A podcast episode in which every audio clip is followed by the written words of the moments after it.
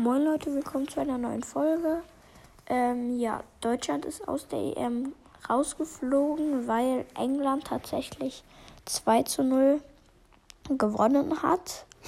Deutschland hat sehr, sehr stark gespielt, aber sie haben es nicht geschafft, dass sie weiterkommen. England ist jetzt weitergekommen, aber wer hat gedacht, dass Deutschland überhaupt weiterkommt? Als zweiter Platz in der Vorrunde. Ja, Deutschland ist raus, 2-0 verloren und ja, ciao.